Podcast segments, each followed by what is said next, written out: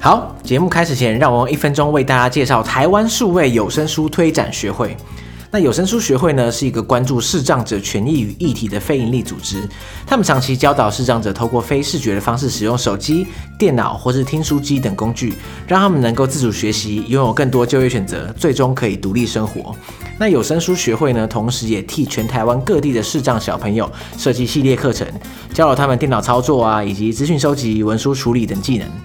那有趣的是呢，这个课程的授课老师们啊，他们本身也是视障者，然而他们透过学会的培训，掌握了使用数位工具的技巧，最后贡献所学来教导视障的小朋友，变成一个正向的循环。不过呢，在资源有限的情况下啦，只有部分的视障小朋友可以接受到学会的课程，每学期上课的时数也就短短的十六个小时。因此呢，有声书学会正在寻求大家的协助，透过捐款或是关注的方式，贡献一份心力，让视障的小朋友们可以有更多接受教育的机会。相关链接呢，我会放在本集的资讯栏，让大家自由点阅。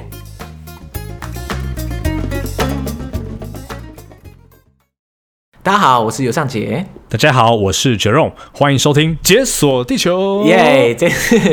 我们又再度请到。旅行热潮店的主厨 Jerome 来跟大家分享故事啦。耶.那我相信大部分人应该都很喜欢上一次我们分享的乌兹别克旅行。虽然我们录音的当下还是不太确定大家喜不喜欢，不过我相信大家一定很喜欢。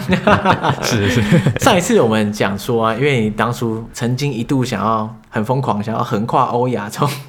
从葡萄牙一路走陆路，然后走到中国的东岸这样子。可惜后来时间还是不行嘛，对不对？所以呢，最后变成限缩范围到中亚这边。那当初你选择中亚，你除了就是想要走这些古代思路啊，或者说看一下曾经过去的辉煌之外，你你去之前，你对中亚的过去的想象是怎么样？嗯，我最早对中亚的了解是来自于我国中的时候看了一本书，叫做《地图上的蓝眼睛》。那它是两个台湾的女生哦，在一九九八年，两个人自己跑到中亚去自助旅行。哇，一九九八年，天哪！那个时候第不但第一个自助旅行还不红，第二个那个时候就跑到中亚，哇，两个女生去中亚，而且。那个时候苏联才解体七年而已，就是那么早的时间就去了中亚，但是就从那个书上就看到了哇，非常美丽的高山湖泊，还有草原的那个风景。那更重要的是一些和呃中亚相关的历史，那就真的非常被吸引到，就是被中亚的美所吸引到。对，那一直到现在，我还是觉得那一本书真的是，我觉得可以说是台湾旅游文学里面的一本经典，很鼓励大家去找来看，而且也是算是你的启蒙之作，这样。是是，是。因为我发现很多人 小时候，特别是那种国小、国中时期。看过了什么书啊？都会会潜意识的在你心中种下一个种子，你会耶，你觉得真的真的，你未来一定要去某某某个地方。对，那可能就是因为当初你看了某一个主题的一篇文章、一本书都有可能，然后导致你后来踏上这个旅程，这样。是是是，对。所以地图上的蓝眼睛是一部分，那另外一块就是我正好在呃我的生活圈中有蛮多来自前苏联国家的移民的。那有和他们有一些机会，有一些来往。那我那时候印象很深刻，就是说我有一位俄罗斯的同事，他的爸爸是从事以前苏联时期太空计划的。然后就是说，为了太空计划需要，他们全家曾经在乌兹别克，就是苏联时代的乌兹别克住了一段时间。那我听我都觉得好酷哇！因为，因为我记得那个苏联以前的太空计划都是选在譬如说哈哈萨克啊，或是中亚这一块区域，因为这块区域地大地广人稀嘛，对，最适合盖这种大型建设这样子。哇！对，所以就我那时候还突然被提醒到，对，其实苏联有个很辉煌的过去，然后在这个辉煌的过去里面，其实中亚的攻击是不可埋没的，就是他曾经也在这个苏联的分工体系里面扮演非常重要的角色，哎，然后又让我对中亚又更有兴趣了。所以就是双管齐下之后，你最后就出现在中亚，是是是，大概是这个感觉。对对，而且我觉得不止如此，我我常常跟别人说，我很喜欢在这种陆路的长途旅行。那我觉得它最重要的点是说，你在长途旅行的时候，你可以看到地理现象的渐变。也就是说呢，假设你今天从台北飞出去到巴黎的话，你从起飞到降落，你不会知道中间发生什么事情。你起飞的时候在台北，你降落的时候就到巴黎了。你的经验是离散的。嗯，但是如果是陆路旅行的话，你就可以看到说，哎，从台北走到巴黎，路上要经过哪一些地方？那这些地理现象是如何渐渐的改变的？怎么样从华人的文化慢慢的渐变成中亚的突厥文化，然后再进入波斯的文化到欧洲的文化，可以看到这个改变的过程。然后我觉得这种连续而非离散。经验，其实是一种很棒的体验。哇，我第一次听到用连续跟离散来解释，就是这个旅 旅途这样。可是我真的觉得讲得太好了，我我要把这句这这段话收录进来。用理工脑来旅旅行的话，就会出现这种想法。对，那这这个大概感觉就是像你不是从一个黑到白，或者白到黑，就是一种连续的光谱这种感觉，渐渐的。感觉到这个路途上的变化，然后渐渐的到另外一个未知的地方去啊，感觉真是太棒了。的确，好，那我们今天这一集就带大家走一遭，就是中亚。那上一次我们已经讲了很多乌兹别克的过去，那今天的话，我们可能就讲接下去的旅程，透过吉尔吉斯，最后进到中国新疆。那可是，在那之前，当然是就请绝荣来，就一定一定要讲很多历史故事，对不对？好像我已经变成那个，就是带有历史故事的旅旅行节目的代名词了，这样子。没错，如果大家现在没有这几年没有听到历史故事的话，大家可能会翻桌。就我我的生命可能不保，所以呢，为了我自身安全，我一定要让你讲一下。是 是是。是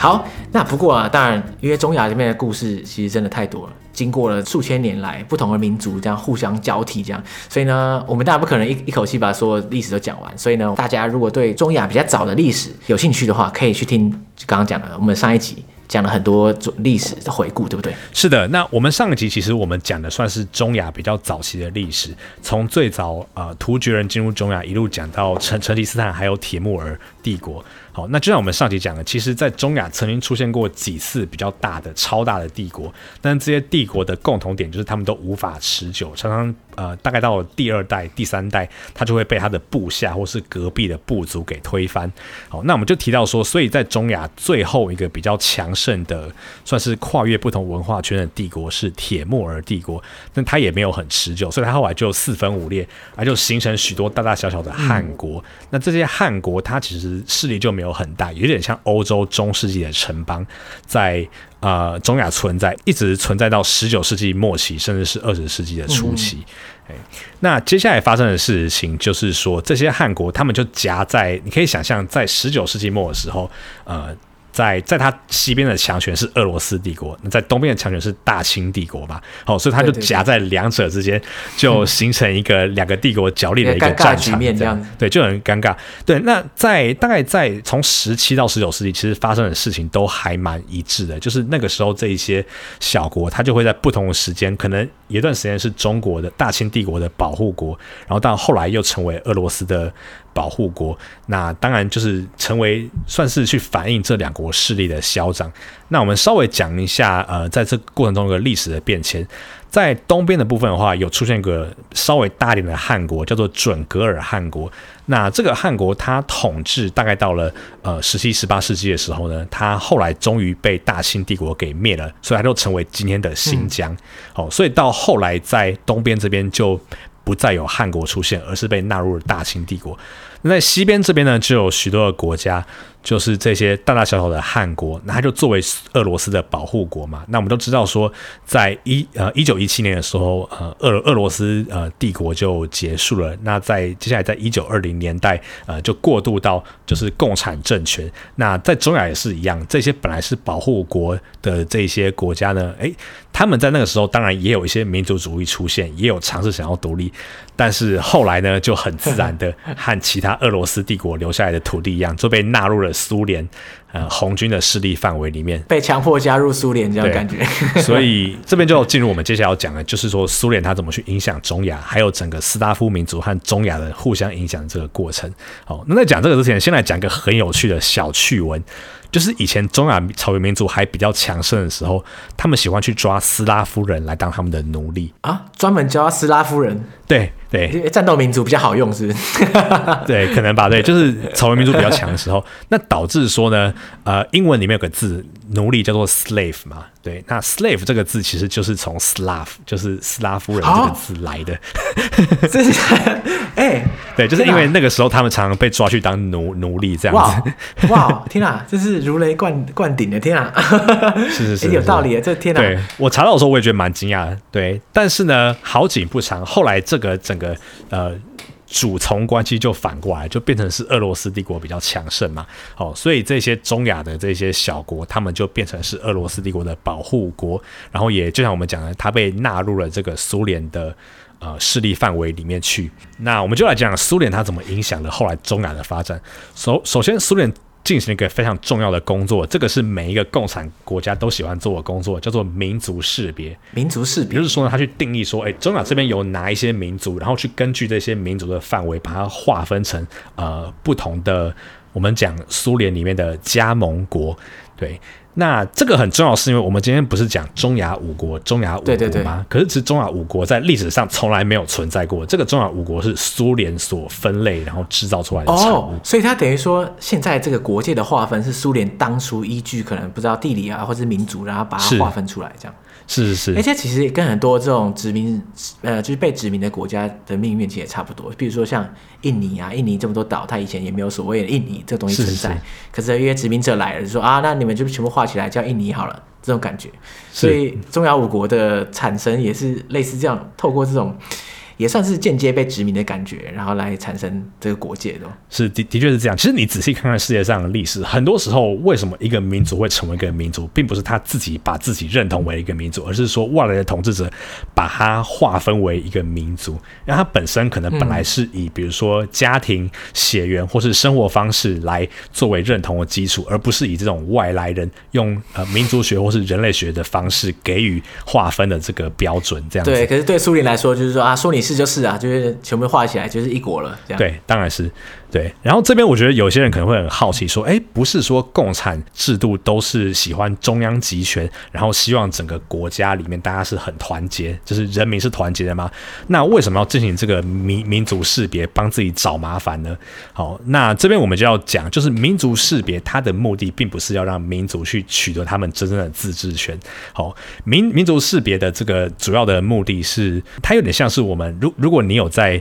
写程式的话，我我们有个。概念叫做 divide and conquer，就是说，如果碰到一个很大的问题，你不知道该怎么解决的话，你就把它分割成小的问题，然后小的问题去个别解决。哎，那民族识别的的用意就是这样，就是去把这些民族啊、呃，去把他们划分成比较小的各自的势力范围，然后在这些势力范围里面呢，你只要把这些民族的头头给搞定了，确保他们可以效忠你共产党，那整个族就搞定了。对对对。哦所以为什么说，比如说你看，哎，南斯拉夫里面也会去做这些民民族识别动作，或者说中国有一堆少数民族自治区，可是他们其实也没有多大的自的自治权。那为什么会这样？就是因为其实他的目的是希望去帮助国家去统治，更容易去掌控这些呃比较有多元族群的社会。对，就一种各个击破的概念。如果说每个民族都散落在国家里面的话，你根本就不知道怎么样去对付他们。可是如果说他们各自有被集合成一个群体，你就可以说，哎，那我这这个我抓住这个领头羊，然后只要抓住这个带头的，那我大概就可以巩固这这些人，然后不会乱这样子。对，他概念就是这样。而且其实它还造成一个很有趣的现象，就是你如果把中亚的地图，大概你去找到那个乌兹别克跟吉尔吉斯跟塔吉克他们互相交接的地方，然后你把它拉很近的话，你会发现说，哎，怎么那么奇怪？就是在乌兹别克里面也会出现一块塔吉克的地，在塔吉克里面也会出现一块吉尔吉斯的地。哎，这在地我们啊。专业的地理名称叫做飞地 （enclave），就是说你在一个国家境内有来有另外一个国家的土地。哎，那之所以会这样出现，就是因为你可以想象，虽然说他们硬要用民族去分解，可是实际上不太可能说哦，我今天正好这一条路左边住的都是吉尔吉斯人，右边住的都是塔吉克人，不会有那么刚好的事情啊。可能你你的隔壁就是住了你你的另外一家人，就是跟你不同族的嘛。那最后划分怎么分呢？就会分出这种很多的飞地。嗯，那也是后来就是在这边有一些武装冲突的来源。对，这是一个蛮有趣的现象。对啊，其实想到就觉得很尴尬啊。又讲，你说我这一块里面，然后又有一块是你的，然后你那一块里面又有一块是我的，这样，就感觉起来是怎怎么样都会一定会造成很多的冲突。是啊，是啊，是。所以这是苏联留给中亚的第一个呃最重要的遗产，就是制造出所谓的中亚五国。那再来一个很重要的是，它根本上的改变了中亚的生活方式。好，因为在苏联这么大的体制里面，我们说苏联有十五个加盟共和国嘛，那他又认为说每个加盟共和国它有它呃。各地的天然资源，还有它的环境，所以然后他们会实施所谓的计划经济，还有五五还有呃计划经济，还有五年计划，然后去分配给说，哎好，比如说塔吉克你负责这个生产这个，然后乌兹别克你去负责生产这个，嗯、那它就导致说，哎每个地方它就放弃了本来的生活方式。那举例来讲呢，我们来讲一下哈萨克，哈萨克它其实是一个石油的蕴产量，呃蕴蕴藏量非常大的地方，然后同时它有非常大的地可以拿来做耕作，可是其实哈萨克人他们本来。生活方式是游牧民族，也就是说呢，哈萨克人就在苏联的影响下，他们被迫发呃放弃了本来游牧民族的生活方式，嗯、然后被迫要把本来是拿来放牧的草原去灌溉，然后去生产出一些作物来，然后也也去工业化，然后生产石油这样子。对，那这是哈萨克。那另外一个很有趣的例子就是呃乌兹别克，因为他们那边我们我们上集有讲过，他那边比有河流可以种棉花嘛，所以乌兹别克就变成一个。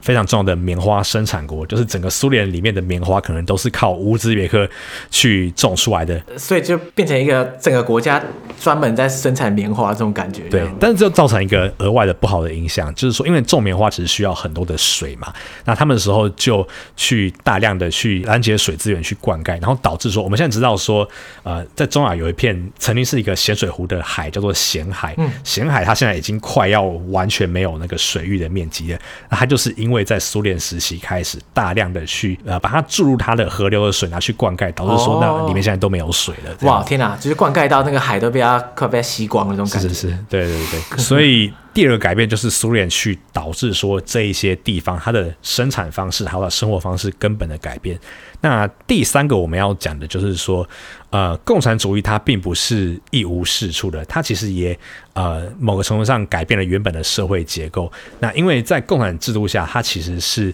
让当地的人几乎可以受到普及的教育，所以其实中亚的识字率还在苏联到经营到最后说，他们识字率好像有到百分之九十七那么高。不，这对，所以是超越蛮多国家。呃，这边这边的识字率是讲说，呃，是俄文字。的识字率吗？哎、欸，这我不太确定，但是就是说有那么多人是有去上学校的。OK OK。应该是俄文啊，我觉得我猜应该是俄文，嗯，这样子，对。然后也像我们刚刚讲的，因为它改变了这些地方的生活方式，所以它把工业也带进来。哦，那甚至说在比如说在二次大战的时候，因为中亚算是苏联的大后方嘛，所以他就可以把很多他觉得可能被德国人攻击的这一些呃工厂啊，然后这一些呃生产的活动都搬到中亚，嗯、然后也间接导致中亚的现代化，哎。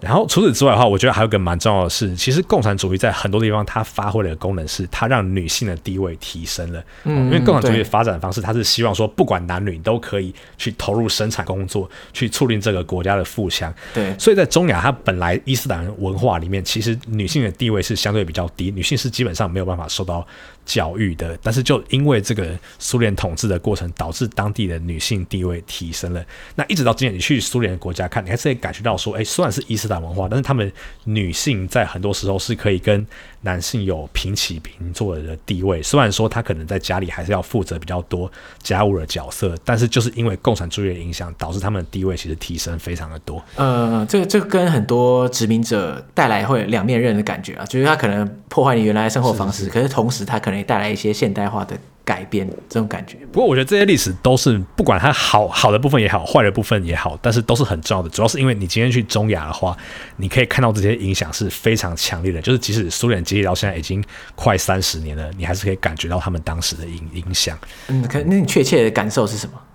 呃，我们讲一下苏联，我现在可以看到的影响，就是说最明显的就是他们的各种基础建设，比如说它的地铁，你会发现说，诶，它跟莫斯科的地铁长得非常像，就是会有非常深的车站，还有隧道，它的形式是很像的。然后，比如或者说像它的铁路，我们知道说俄罗斯的铁路是所谓的宽轨，就是它的轨距是比所谓的标准轨要再宽一点点的。那整个中亚的铁路系统还是沿用跟苏联时期还有俄罗斯一样的轨距。那除此之外的话，另外很常见的就是说，呃，西里尔字母，我们知道，呃，俄罗斯文是用西里尔字母去书写。对对对。那其实，在苏联解体之后，很多国家他们就是在去俄罗斯化，就是把本来俄罗斯留下的这一些文字，还有这些教育的痕迹，把它去掉，所以就会想办法去，就比如说像呃乌兹别克，他们就是官方废除西里尔字母，改用呃呃拉丁字母去拼写他们的语言。但是很多时候，这种痕迹是去不掉，就是你在很多这种街角的角落，你还是可以看到，就是没有没有去掉这一些西里尔字母。哦，所以说他们政府是有意识的想要排除，就是前苏联时代的影响，比如连西里尔字母这么基本的东西，他们也觉得想要去除，而且整个改制这样子，所以等于说他们是算是很主动的在排除这些东西，而不是被动的。是这样没错，但是就像我们刚刚讲到的，就是说不管怎么清除，你还是会留下很多的痕迹。那特别是说，因为现在其实中亚国家普遍在苏联解体之后，它的经济并不是非常好，所以有很多东西它没有办法拆掉重盖，就只好继续沿用以前苏联时代留、嗯、留下来的。因为换字母可能不用什么成本嘛，对不对？对，可是啊，如果你把以前苏联的建筑敲掉重盖的话，哇，是这个大工程这样。是是是。好，那接下来我们来稍微讲一下，就是苏联解体之后的。中亚大概是长什么样子？好，首先有个很重要的概念是，苏联解体之后，基本上所有的成员国经济都大衰退。而且有些国家是衰退了二十年，才稍微回到解体前的水平。嗯、对，所以你我在前苏联国家，不管是哪一国，有时候你会发现老一辈人可能还是会，他不不见得想要再回到那个时代，但是还是会对苏联的时代有或多或少的向往，因为那个时候的确是他们经济好，然后相对比较富强的时代，这样子。嗯，对对，有听说有些人总是会就偶尔会怀念一下，缅怀过去，呃，在苏联时代的时候，不管是经济方面啊，或者是说。呃，政治方面的话，但也不能说比较单纯，而是说，那苏联说什么就做什么嘛，对不对？所以有时候老一辈人对那个时候也是怀抱一些过去的憧憬，这样子。对对对，特别是一些社会经济地位比较低的人，就会这样子想。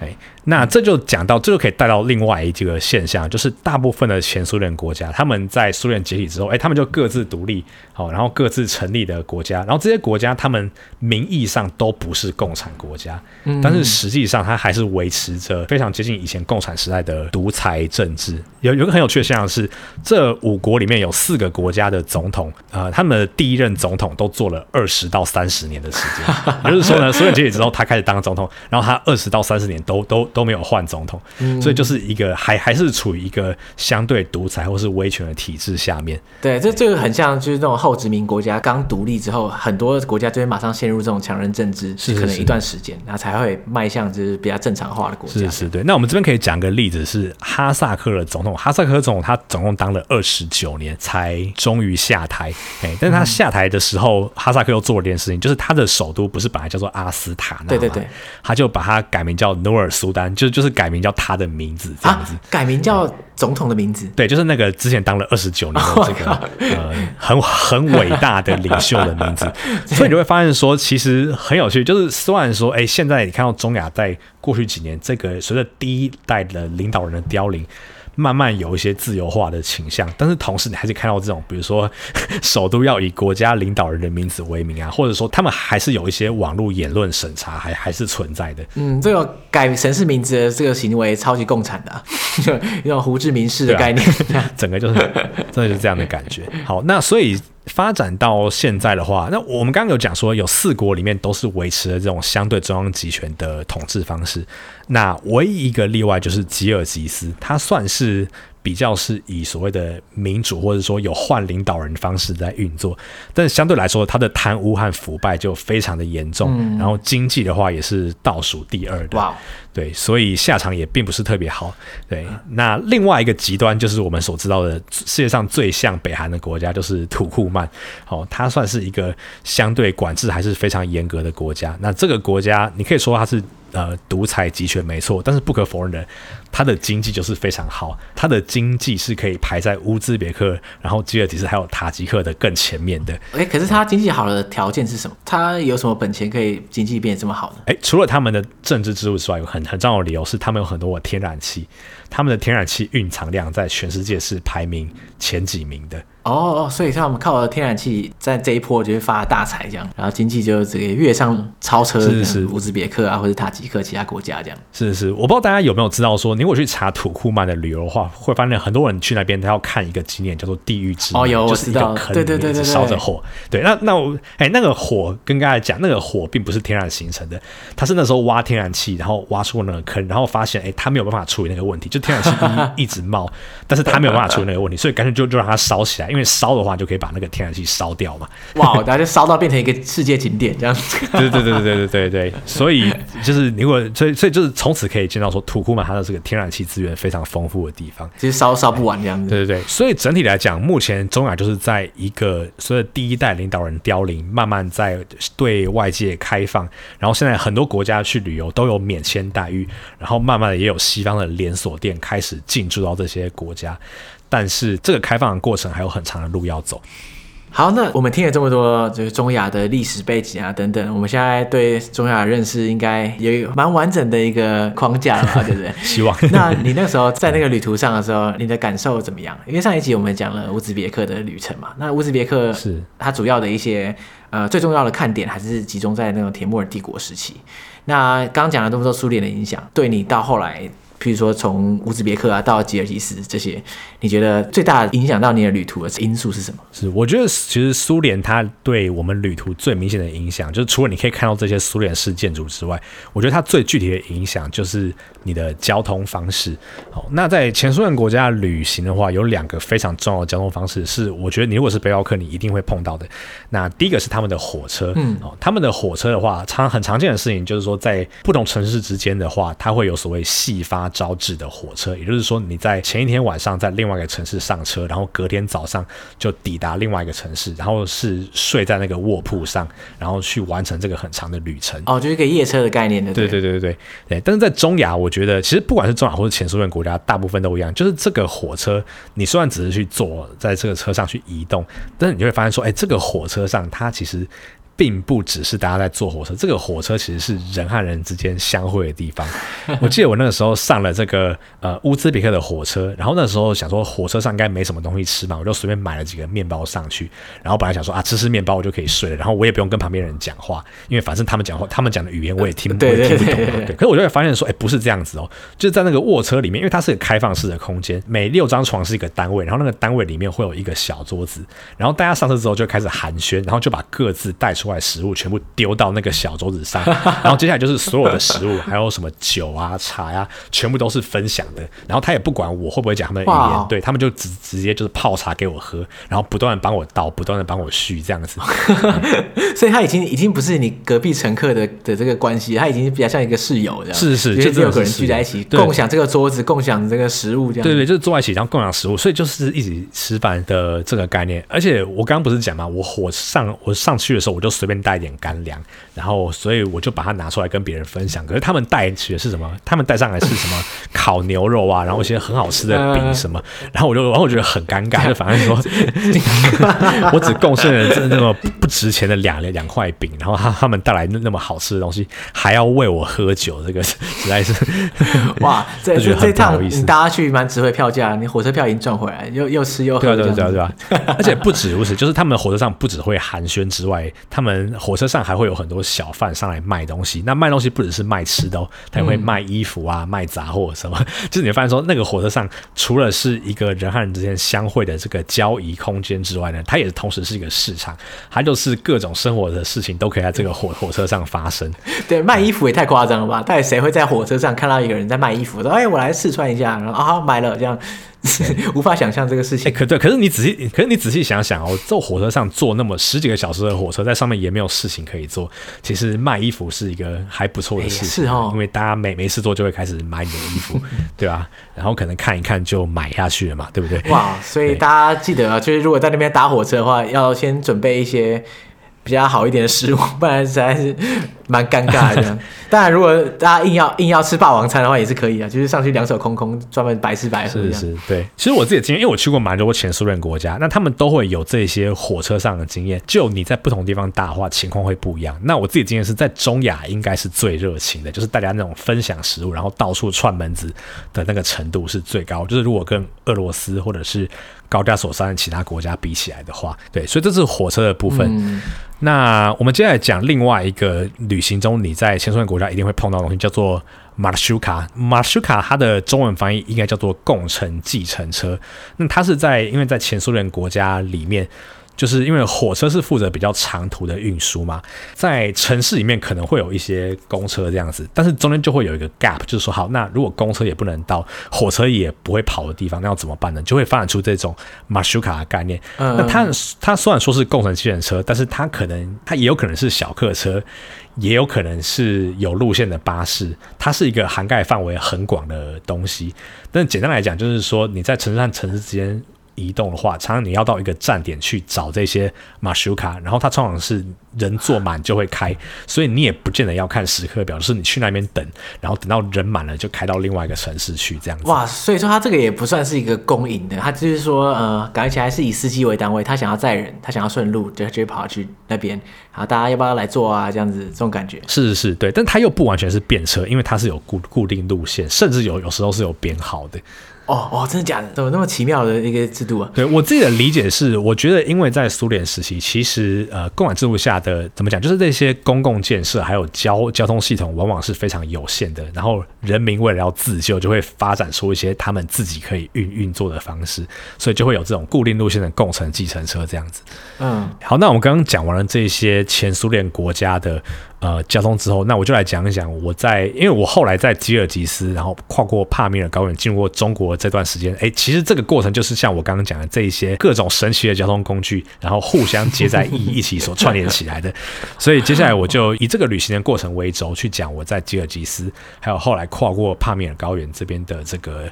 呃，旅游经验这样子。好，那我们来讲吉尔吉斯这个国家，它其实是山多平地少嘛。这可以回到我们刚刚前面讲的，因为他在划分民族的时候呢，他们就是依照呃苏联他所认定的民族去分。那吉尔吉斯人他们是以游牧为主，而且大部分是生活在山上，所以就很倒霉的，就是说平地都被划给乌兹别克人，然后剩下来都是相对比较贫瘠、比较崎岖的土地 被划给吉尔吉斯了。对啊，苏联划的时候也没看一下这比例。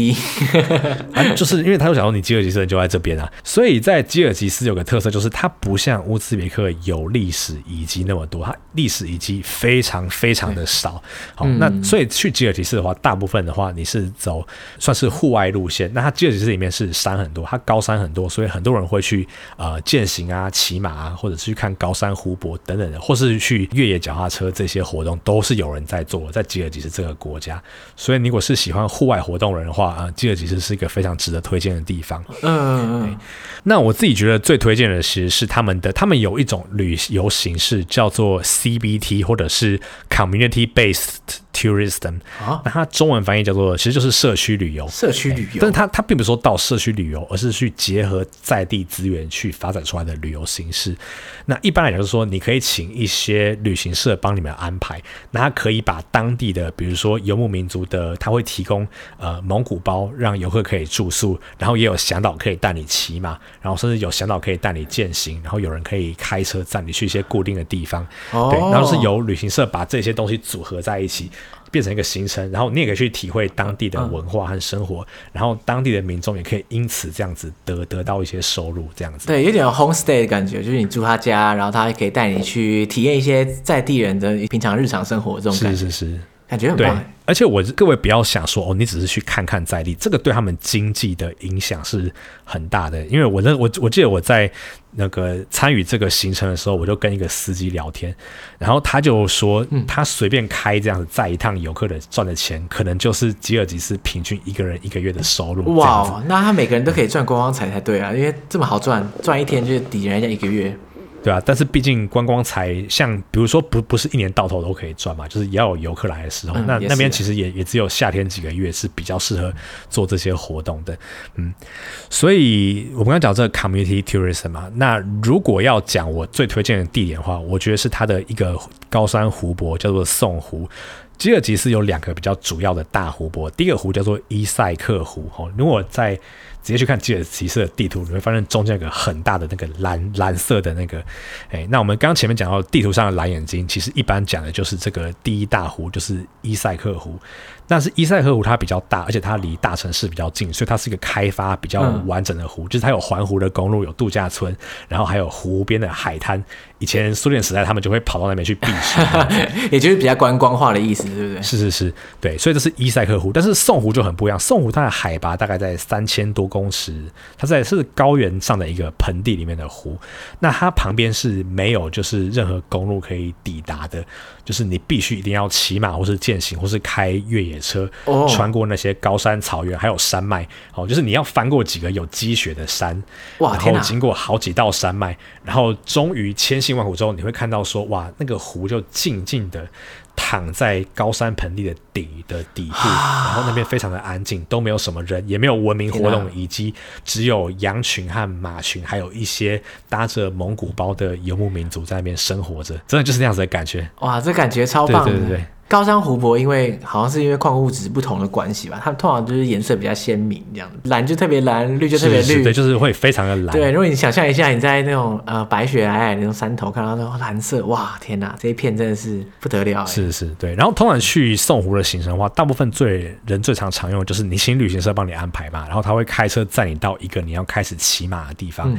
然后就是从那个地方会有当地的向导带你骑马，然后骑马是两天的行程，然后两天各可能要骑五六个小时的时间，然后中间会在一个蒙古包里面过夜，然后第二天就是到湖边过夜。嗯，然后这个过程中呢，你就在骑在马上，慢慢体会那个景色的转变，从草原慢慢进入高山，然后到有积雪的山头。然后在蒙古包里面呢，你不只可以住蒙古包，你还可以体验当地人提供的食物。比如说，像在中亚食物很常见的，就是说他们每一餐一定会有那个饼，他们叫 naan，就是那个 naan，那个就是大饼。哦，那个那对，那个印度也有。然后到就是这整个区域里面。对，大部分人的主食好像都是这个，都叫做类似 naan 的这种饼，这样。对对，因为它在干燥环境下可以保存比较久嘛。对，然后每一餐一定会配很多的茶，嗯、就是他一定会帮你一一直倒茶，到你就是觉得就是这喝喝不下为止。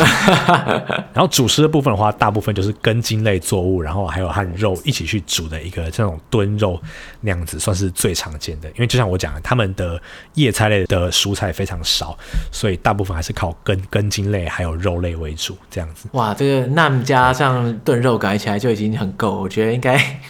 可以，应该可以吃的很开心的。是是，所以你就想象说，这个行程就是你骑骑马，然后到一个蒙古包，然后到蒙古包之后，就是当地的牧民会帮你煮饭、炊烟袅袅，然后可以吃他们的食物，哇。然后也可以尝试学点他们的语言，然后就在蒙古包里面过夜，然后隔天再继续骑到湖湖边，然后再继续做一样的事情，然后就感觉你离文明非常的遥远，嗯、然后到了一个不同的世界，体验不同的生活。对，所以说你就一路这样从呃吉尔吉斯翻山越岭，这样一路从西往东这样走过去，对不对？呃，我是从对我是从西往东到了这个宋湖的部分。对，但是从宋湖下来之后呢，我就要下一个行程就是要跨过帕米尔高原，我要进入中国的新疆。哇，这个感觉起来不是一个简单的事情啊，交通就是一大问题。对对对，我交通是一大问题，但是我这个过程我觉得还蛮精彩刺激的。好，首先第一段交通就很特别。第一段交通我要做的事情是，我要从呃吉尔吉斯的首都比什凯克到它的第二大城叫做奥什。那这两边的距离大概是七百公里。哦，那七百公里呢，不是平路，也不是高速公路，是山路，而且是有点像台湾的中横公路那样子的。哇，就是很险恶那样子。而且七百公里的话，就是有点像是中横公路走三遍。就是、你要想一天之内把中横公路走三遍，那这条路我的交通方式是，我去搭了一辆运菜的车。运菜的车？对对对，简单来讲是，就像我讲的，因为吉尔吉斯。斯交通不方便嘛，所以就是有很多小车会在这一条公路上跑来跑去，来往于两个大城之间。对对对，所以也会有这种运菜或是运货的车。好，那我那时候搭那个车呢，我就来到了一个吉尔吉斯比什凯克的一个很大的市场里面。那它就有一个地方是各个运菜车固定出发的时段。那为什么是搭运菜车，不是搭那种我刚刚讲的马拉修卡呢？因为搭十几个小时的马修卡，你会觉得很挤很累，而且要花一天的时间。但是运菜车它往往是晚上开的，而且有些车它晚上，呃，它车上会铺木板，让你可以躺平在那边睡觉。所以就是觉得说，哦，可以把它当卧车去搭。哇，所以这是。运运菜车的副业，对不对？对对对对，就是他们会顺便载。哇，真是很有商业头脑的。对，对，对，对，反正都要运菜了嘛，对不对？多载几个人也可以赚点外快。对，对对，所以就坐进去，然后坐进去以后，我发现一件事情，就是那个里面的运的货物很多，上面是写的中文字。哦。然后甚至有些当地人是会讲中文的，虽然不多，但是有。哇。你说直接跟你讲，就直接讲中文这种感觉？呃，他会一点中文这样子，对，嗯，所以就可以感受到说，就是所谓“一带一路”的影响力。“一带一路”其实很高一部分就是希望把这一些呃曾经在丝路上的国家，它和中国的合作关系重新建立起来。所以你可以看到这些中文字，或是甚至可以看到一些呃中国所捐钱的这个建设，然后上面写的像“一带一路好棒棒”这样子的话，这样子。哇，他这个标语直接贴在那种大楼的外墙，这种感觉。对对对对，就是这样。哇，天哪天哪！哇，这个景象。对，所以在那边真的是可以很深刻感受到“一带一路”的影响力。好，那坐上了这个车呢，我们就过了一个晚上哈，就是在这个山路上峰回路转的这个整个晚上，然后我就躺在这个下下面都是各种菜啊货物的这个车里面，然后到了第二个大城叫做奥什。嗯。好，那奥什这个地方其实它也没有特别多的历史遗迹，但它有个很重要的点是，它在一个盆地叫做费尔干纳盆地。那费尔干纳的盆地就是我们刚刚前面有讲到，就是乌兹别克、吉尔吉斯还有塔吉克都各在这个盆地里面占有他们自己的土地，因为苏联那时候是这样子画的。那这个盆地它很重要，是因为我们知道以前在呃课本上读过汉朝的时候，不是有张骞通西域吗？对对对对对对。那很多人会好奇说，哎，张骞通西域到底是通到哪里去的呢？它其实他最后到达的地方就是这个费尔干纳盆地哦，他最后最远到这里，我以为更远呢。这边还离中国已经蛮近了嘛，但是他这样已经蛮远了。哎，不要忘记张骞通西域的时候，他在路上还被匈奴抓去关了几年的时间。大家可能记得，就是说张骞通西域最早的理由，并不是因为要呃发挥“一带一路”的影影响力，而是他那个时候因为想要对抗匈奴，所以他想要联合在西域的一个国家叫做大肉支，想要去跟他们去联合去对抗匈奴嘛。哎，对。可他好不容易到了这个费尔干纳盆地，发现哎，那个时候大肉支这个国家已经已经对匈奴完完全不感兴趣，已经没有没有想要对抗他们了。对，所以但是就变成说他和这边建立了连接，然后把他们那边。引进了一种马叫做汗血马，说是可以那个跑很长的距离都不会累的一种马，引引进到中国，就是来自于这个费尔干纳盆地，也就是奥什所在的这个区域。好，那从这个奥什出发呢，我就要上帕米尔高原的。好，那那个时候就是搭另外一一一辆马呃，另外一辆马修卡。那这个马修卡它是用小巴去运行的。好，那因为帕尔米尔高原它是地广人稀的地方，所以这个马修卡一天只有一班。那你就发现说这个车很有趣，它在车站那边，它几乎就是这个沿线所有。聚落的一个生命线，也就是说呢，不只是运送乘客，哦，运送各种食品、货品，哦，甚至说我那时候在搭车的时候，他们还在小巴上载了一辆洗衣机，在洗衣机，对，这里一台洗衣机，还有一辆脚踏车，就是可能是当初山上的人的洗衣机，它坏掉了，送下山去修理，嘿。然后修好之后送回去的话，那就是商家去联络那个司机说，来，你帮我把它载到哪一户人家去这样子。哇，这个车真的是责任重大哎，就是不但要载人载东西啊，什么东西坏了要修也要他载。是，就是这台车如果突然出什么事的话，全程的人会崩溃一样。是，真的是。所以你在路上就可以看到那个司机不断的在讲手机，因为他到了一个快要到一个村子的时候，就要打电话给那个要收货的人说，来，我快要到了，你赶快站在路路路边准备来拿货。对，然后路上他可能会停，就是几几十个村落都是这样子，哎，然后随着海拔越来越高，你也会看到在路上有些在赶羊的牧民，就是那时候是五月嘛，他们要把羊赶到山上去放牧，然后就会沿着公路去赶这些羊，哎，就可以体会到说，说在吉尔吉斯虽然已经有这些现代化的公路还有城市，但是很高程度上他们还是维持着呃这个游牧民族的生活方式。嗯，这整个区域感觉起来真的是很遗世而独立，就是他们的生活方式可能跟呃百年前他们的祖先可能也大同小异。真是很奇特的角落。是是，就是虽然有稍微现代化一点，但是还是非常的是以这些呃动物啊，还有以这些山上的放牧呃为生存的手段这样子。好，那我们上到了这个帕米尔高原之后，哎，我本来想说帕米尔高原应该是很漂亮的啊，因为那边有很多高达六七千公尺的高山嘛。可是我上去之后发现一件事，我到我那一天在下大雪，就是天气很不好，是完全看不到东西，是不是？对对对，就是白茫茫的一大片，而且就是整个村子，那个那个地方有个村子叫做 Saritash，它其实是中国呃塔吉克，然后吉尔吉斯前往这些国家的一个算是四岔路口，所以它算是一个在夏天的时候背包客的一个圣地，就是会有来自世界各地的背包客在那边相会。但是我去的时候，就是一个完全没有背包客，然后下着大雪，然后几乎所有的旅馆通通都都没有开的一个状态，就就很尴尬。对，但是很幸运的是，还是有个服务当地人的一个小餐馆是有开的。哎。那我那个时候就保持着忐忑不安的心情就睡觉，因为就想说，哎，天气那么不好，隔天到底能不能成功进入中国呢？就是不知道。对。那隔天隔天起来呢，我就在那个时候雪已经停了，但是就是整个大地是白茫茫的一片，然后也没有什么车子。那那个时候要到中国边界，其实是没有任何的大众运输的，所以就是一定要去路边拦便车。哇，唯一的运输是便车。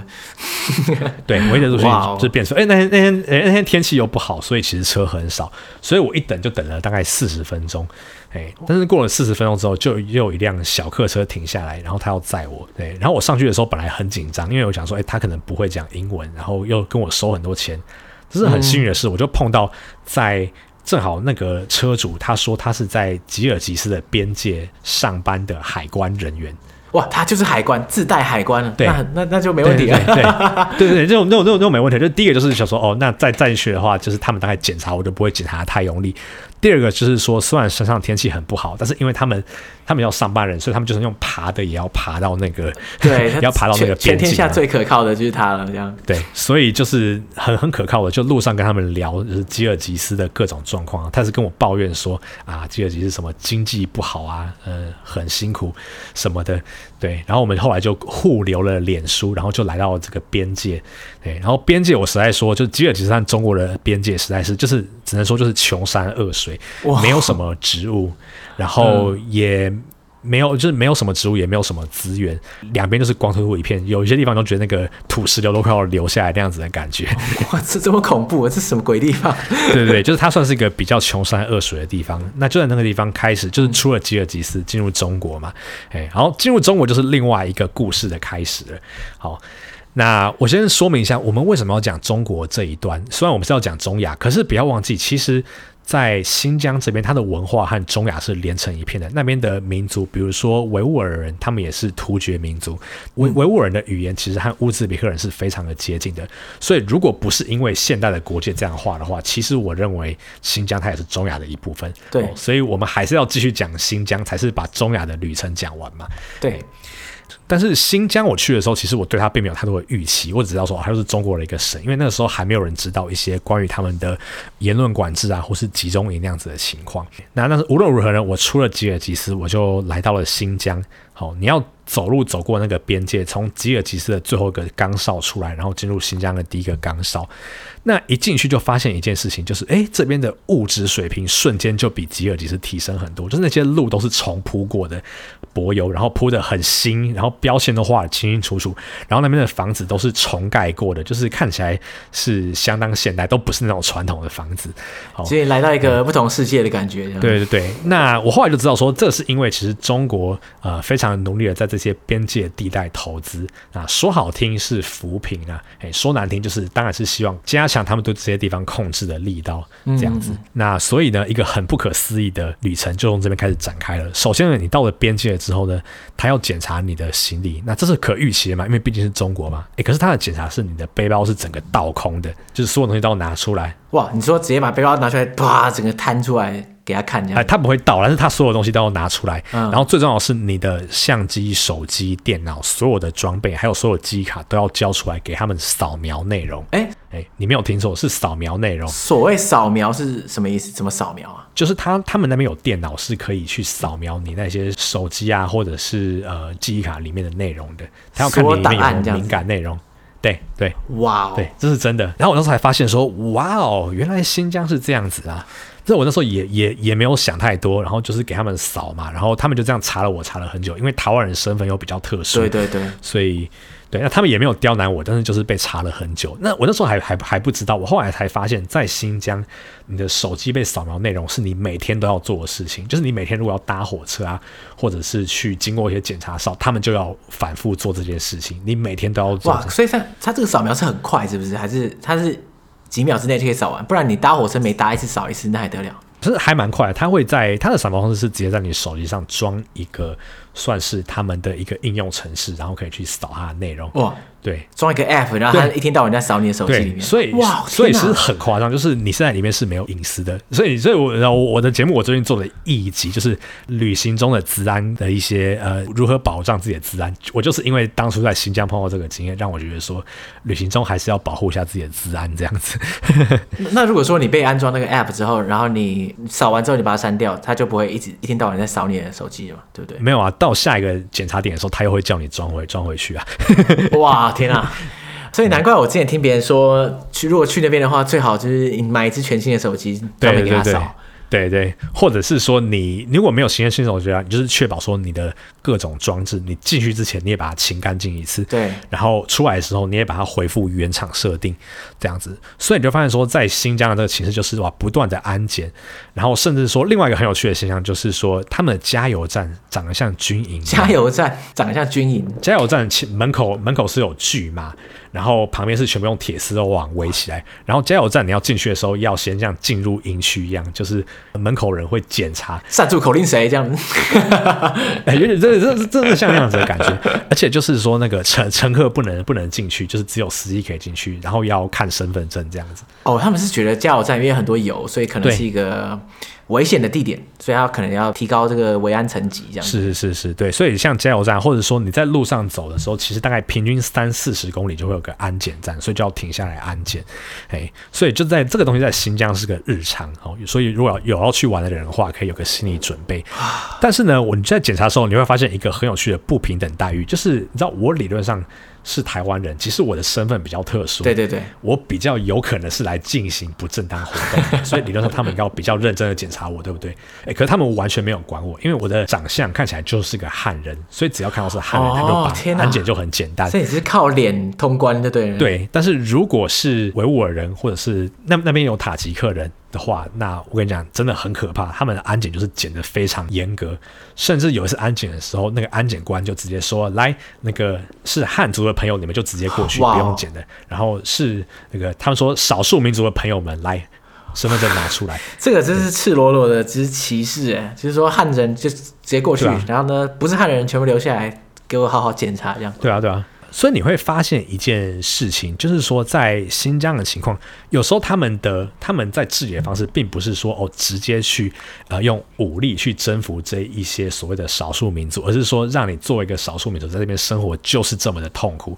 这么的辛苦，让你不得不去服从政府对你的治理手段。那甚至说会让你，我觉得当我我跟当地人来往，我会发现有个很明显的倾向是，他们就会一直觉得自己说哦，我们少数民族就是比较不好。哦，所以他们连从自身的内心开始就已经感受到这种自卑的感觉，因为可能长期这个外在的压力这样子。对，就是会厌恶自己少数民族。或许政府也是通过这样的方式去让他们呃去更接近汉人的生活方式，然后去去除他们少数民族的文化还有宗教认同这样子。对，但是我说真的，在新疆这种就是这种很荒谬的状况，其实是天天都看到，然后各种安检啊，或者是说你去旅馆里面。你要去旅馆里面住宿，还要先通过一个那个金属探测门，就是新疆每每一间旅馆都要放个金属探测门，然后每个旅馆都要雇一个保安在门口。对，然后你如果是不是当地人的话，然后就是又有很多乱乱七八糟的事情，甚至我因故我还需要去警察局里面向他说明我的身份，就是各种故事我可以讲很多。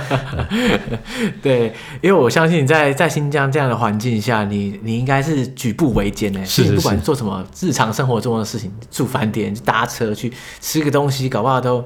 很多麻烦事。对，所以我那个我那个时候记得，我一出新疆，我一进入甘肃的时候，我就觉得哇，人生从黑白变成彩色了，因为真的是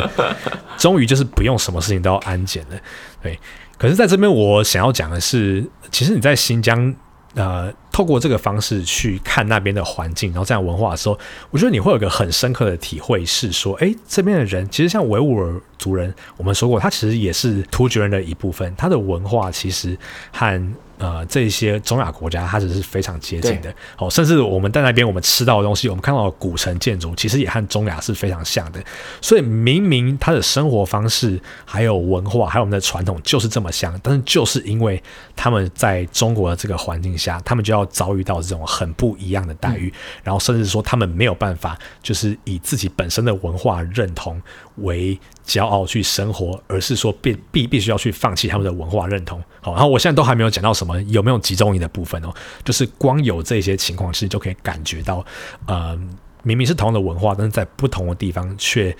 呃，有不一样的机遇，对，然后我觉得这算是，其实我对这件事情，我也我也没有一个答案，或者说，我觉得一定是怎么样，只是说，哎，这是让我那个时候思考了很多。对，这就呼应到你前面讲的，就是说，你透过这个陆路一路这样走过来，你看到文化渐变的感觉，你应该体会更深，因为你从中亚这边穿进的，所以你会感觉到这边跟前面的地方，其实明明就是这么相似，可是却又这么不一样。这个感觉起来是一个很令人哀伤的一个，就是作为一个中亚旅程的结尾，我觉得是一个很哀伤、很沉重的结尾。是，我觉得它最有趣的点就在于说，你如果玩丝路，你是从中国出发往西走的话，你会觉得说，哎，我到新疆，我好像是到一个哎中国比较有异国风味的地方，那你感觉可能好一点。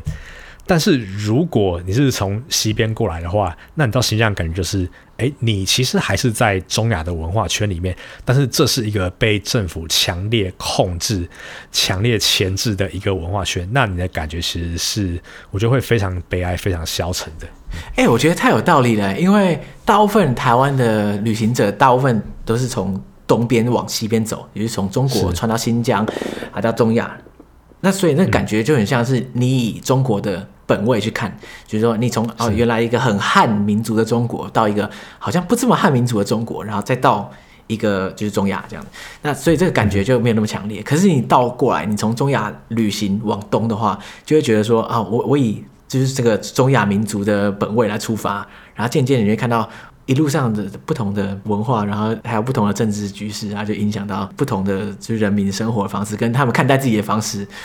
我觉得这个这个这个路线，不管是往东到西，或是西到东，其实就很大的影响哎。是啊，是啊，对，所以我那时候觉得，这是个蛮意外的收获，就是可以用这样的视视角去了解整个中亚到新疆的形势。哇，所以之后如果我们的听众想要规划一个中亚旅行的话，不见得真的要照大家熟悉的从东到西，其实从西到东也是另外一种不同的视角、不同的视野。是是是，真的真的真的。对，哇，真的是。结尾结在这里可以吗？好沉重。呃，那我们今天就非常感谢 Jerome 带来非常完整的一个历史脉络，加上最后沉重的结尾。那我希望大家就是之后啊，就有机会的话，可以到重要的地方走走，然后探索其他不同的地方。因为中亚五国，我们有还有很多国家其实都没有讲到的。虽然他们之间的文化跟他们的历史脉络可能息息相关，可是其实还是有很多不同的地方。是的，嗯。所以呢，大家可以未来再期待我们有更多跟中亚相关的单集释出，这样。那再来就是跟大家提醒啦，如果大家想要听 Jerome 讲更多不同的故事的话，可以到旅行热潮店的 Podcast，对，就是可以听到 Jerome 讲各种很不管是欧洲、亚洲、非洲各种不同地方的旅行经历。是是，对我们节目专门讲一些冷门国家，然后喜欢把历史文化脉络都加进来讲，所以有有兴趣的听众欢迎过来坐坐。OK，好，那我今天就非常感谢 Jerome。那我们下次再见。好谢谢尚杰拜拜。大家拜拜。